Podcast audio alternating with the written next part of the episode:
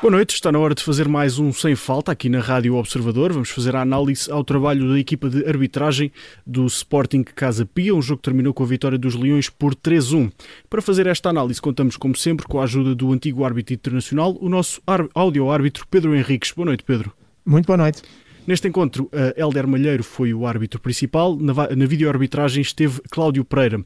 E começamos a análise dos lances ao minuto 23 com um cartão amarelo bem mostrado para Gonçalo Inácio. No entanto, tens aqui uma nota sobre Godwin, que também esteve envolvido neste lance.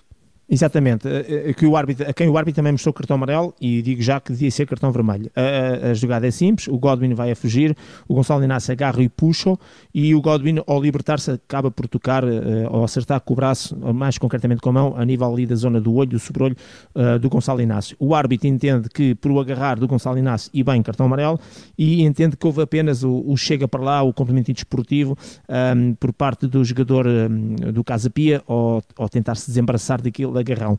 Aparentemente teria razão e o cartão amarelo seria correto, mas depois, e é aqui que tem que entrar o vídeo árbitro, a lance de televisão, quando vemos a imagem parada, percebemos que o Godwin se estivesse a libertar, teria o braço em baixo e de baixo para cima uh, faria aquele gesto de, de, repul, de, repul, de, repulsa em relação a quem está a agarrar, mas não, ele levanta o braço, arma o braço e de forma intencional, depois de perceber, até eh, olhou para o, para o próprio Gonçalo Inácio para perceber a sua localização espacial, para lhe acertar em cheio portanto, com intenção, com malícia uh, e com esse tal de armar de braço. Isto é conduta violenta e, portanto, uso excessivo de força, objetivo claramente uh, não de disputar a bola, não de se libertar, mas de acertar em cheio no seu adversário. E, portanto, ficou aqui um cartão vermelho por mostrar uh, em que, óbvio que o árbitro é que tem sempre a responsabilidade e tem que ver as coisas em campo, mas isto é um lance de televisão e o VAR tinha que fazer intervenção, porque, como nós sabemos, cartões vermelhos diretos faz parte do protocolo. Portanto, fica por mostrar um cartão vermelho para Godwin. Falamos agora de outro jogador do Casa Pia que esteve em destaque nesta partida. Falamos de Clayton, ele que viria a marcar o golo ao minuto 43, mas já lá vamos primeiro ao minuto 37, vê cartolina amarela. E bem, é uma falta. Ele, ele com o seu pé esquerdo, ao passar pelo Marsac, vão os dois disputar a bola, pisa de forma clara o pé e de forma negligente o pé de Marsac, de resto ficou bastante magoado. O árbitro bem deu a lei da vantagem e só que depois a bola demorou a sair. Primeiro o Sporting atacou e depois a bola passou, ficou na posse de bola do Casa Pia, depois foi o Casa Pia que atacou. E só depois da bola ter saído é que o árbitro, uma vez que tinha dado a lei da vantagem e, e com o jogo interrompido, então fez aquilo que tinha que fazer, que é ir mostrar o cartão amarelo ao Clayton e aqui, portanto, bem eh, decidido, uma vez com a lei da vantagem e depois com o cartão amarelo. E como prometido é devido, falamos agora do golo de Clayton, tudo legal. Sim, por 109 centímetros, o Mateus Reis, portanto, mais de um metro, portanto, bastante legal, uh, está a colocar o Cleiton em jogo e, portanto, é ali à saída do meio campo um, e, por isso, gol do Casa Pia e, neste caso, do Cleiton, sem fora de jogo. Ao minuto 45 é Kunimoto quem vê a cartolina amarela. Sim, é um lance em que ele entra a varrer, portanto, nós chamamos assim de uma forma mais popular, mas no fundo o chama take deslizante, uh, acabando por tocar mesmo no Nuno Santo e esta entrada bastante dura, não tem em conta o perigo as consequências do seu ato para com o adversário, adversário neste caso no Santos, e muito bem o Kumi, o Kumi, o Kuni, Kunimoto, porque ele tem na camisola só as quatro letras iniciais, um, a ver o respectivo cartão amarelo. Em cima do, do intervalo, temos aqui um lance que, que, sobre o qual queres, queres falar. Um lance Exato. que envolve Pedro Porro e Godwin no, novamente, Exato. que já tinhas dito que deveria ter sido expulso. Portanto, se Pedro Porro vê cartão amarelo, Godwin também deveria ter visto. Exatamente. No, no, quando nós vemos o lance, e, e, e, atenção, já estamos no intervalo, e portanto as imagens já não são, eh, já não estão, não há bola, e portanto normalmente as imagens seguem a bola. E ali o que a gente vê, a dado momento, é a parte final, que é o árbitro um, a mostrar um cartão amarelo ao Porro, e um, dois segundos antes o Porro está a empurrar, uh, aparentemente sem razão uh, aparente, o Godwin. E nós olhando para aquilo dizemos, sim senhor, portanto cartão amarelo é um complemento desportivo, o jogo está interrompido, mas é bem divertido. Quando se puxa o filme atrás e depois e aparecem outras imagens, percebemos o que é que acontece, o, o Porro vem-se embora de, para intervalo sozinho, tranquilo, e o Godwin vai ter com ele. E ao ir ter com ele, começa a falar com ele. E a dado momento, o Porro levanta os olhos e percebe-se claramente que o Godwin está-lhe a dizer qualquer coisa que não é agradável. E a partir daí entra ali uma discussão. E quando se cruzam pela frente do árbitro, o Godwin volta a dizer algo outra vez ao, ao Pedro Porro, faz com que ele uh, definitivamente empurre o seu adversário.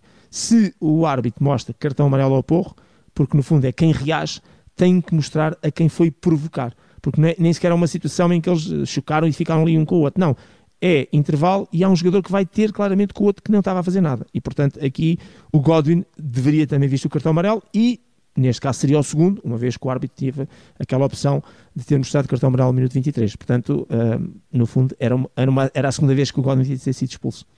Pedia-se aqui uma decisão mais salomónica por parte do árbitro. Ao minuto 56 começa a reviravolta do Sporting, primeiro com um golo marcado por Paulinho, o avançado português. Havia fora de jogo neste lance? Não, aqui a, a, a, dúvida era se, dúvida no sentido de análise, obviamente, se no momento em que o Porro remata a baliza e que, portanto, depois o, o guarda-redes eh, defende, se, e esse é o momento que conta, se o Paulinho já estaria em posição irregular, uh, porque ele depois aparece pr praticamente isolado a cabecear a bola para o fundo das balizas. Uh, e não, portanto, quando o Porro remata, o Paulinho tem entre ele e a baliza adversária dois adversários, mais concretamente um defesa e o próprio guarda-redes, e por isso gol legal do Sporting sem fora de jogo. Se ao minuto 56 começou a reviravolta do Sporting, ao minuto 64 ficou fechado o marcador com um, grande, uma, um pontapé da marca de grande penalidade convertido Exato. por Pedro Gonçalves. Este penalti foi bem assinalado por parte da equipa foi. de arbitragem?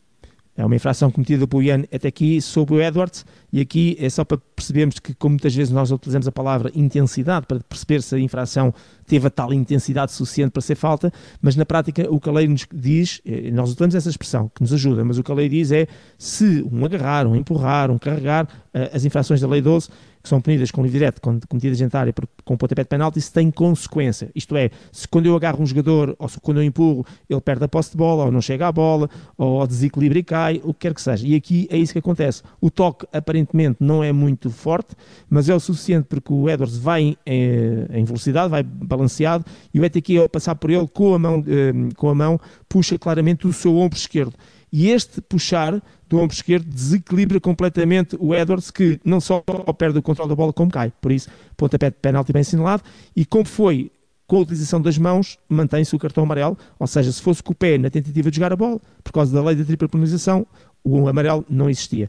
Aqui, neste caso, como a infração foi com as mãos, mantém-se o cartão amarelo uh, exatamente pelo componente desportivo e pela falta em si. Portanto, penalti, que é o mais importante, e cartão amarelo pode ter aqui uh, ambos corretas, decisões corretas. Ao minuto 64 o penalti foi bem assinalado. Ao minuto 89 ficou por assinalar, mas a favor do Casa Pia. Portanto, uma falta na área do Sport. Exatamente. Exatamente, claramente. Um, é um lance entre o Chiclamba, uh, ou seja, o, o, Neto que vai a passar, o Neto do Casa Pia vai tentar passar pelo meio do Gonçalo Inácio e do Chico Lamba. O Gonçalo Inácio não comete qualquer infração, mas o Chico Lamba que não para o seu movimento e acaba por, não obstante o Neto estar a tentar passar por jogadores e, e até dar um ligeiro salto, o Chico Lamba não para o seu movimento e com o seu joelho esquerdo atinge claramente, portanto, perpendicular, atinge claramente o joelho esquerdo uh, do Neto. E, é, e, até se vê com, uh, em câmera lenta que um, ehm, o joelho vai para dentro, portanto, que se percebe claramente que não é só contacto, é mais do que isso, é contacto e vai para dentro. E, portanto, e é isto que faz potencia a queda do neto e, impede, e foi dentro da área, que era a outra questão, que era se era dentro, se era fora, e portanto, infração sim, dentro da área e pontapé de penalti operacional a favor do Casa Pia, lá está eu percebo que o árbitro devia ter tido a capacidade de ver, é difícil, se calhar até podia ver a infração e assim lá fora, poderia isso acontecer, mas o VAR aqui tem que intervir, porque é um penalti claro e óbvio, tal como a expulsão era clara e óbvio, e portanto não ajudou claramente. E terminamos a análise dos lances ao minuto 93 com um cartão amarelo mostrado a Vitó do Casa Pia. Uma infração daquelas normais, normais no sentido negligente, dura e portanto cartão amarelo bem mostrado terminada a análise dos lances, resta-me perguntar-te, Pedro Henriques, que nota merece a equipa de arbitragem liderada por Helder Malheiro? Pois, com esta situação, eh, o, o, digamos que os erros acabam por não ter aparentemente impacto. Claro que o Casa Pia podia transformar o golo em 3-2, mas não se pode dizer que depois iriam fazer a recuperação ou não. E as expulsões que, seriam, eh, que iriam pôr o Sporting em vantagem, como o Sporting acabou por ganhar o jogo, a gente pode dizer que são erros que não têm a, tal, têm a gravidade pelos erros em si, porque são cartões vermelhos, são penaltis, mas não tem o impacto que poderia ter naquilo que era o resultado ou a distribuição de pontos. De qualquer maneira, é uma nota que não pode ser positiva, porque se o árbitro não consegue ver, o VAR tem que ajudar, e são dois lances que o VAR podia ter ajudado ou que o árbitro podia ter a capacidade também de, de analisar. Por isso, nota negativa, nota 4. Erros sem impacto no resultado, ainda assim são erros na mesma, de acordo com o nosso áudio-árbitro Pedro Henriques. Nota 4 para Helder Malheiro. Está feita a análise do trabalho da equipa de arbitragem neste jogo entre o Sporting e o Casa Pia. Resta-me agradecer-te pela tua análise, Pedro Henriques, e desejar-te uma boa semana. Voltamos a encontrar-nos a meio da semana para a Liga dos Obrigado, boa noite. Adeus. É isso mesmo, obrigado.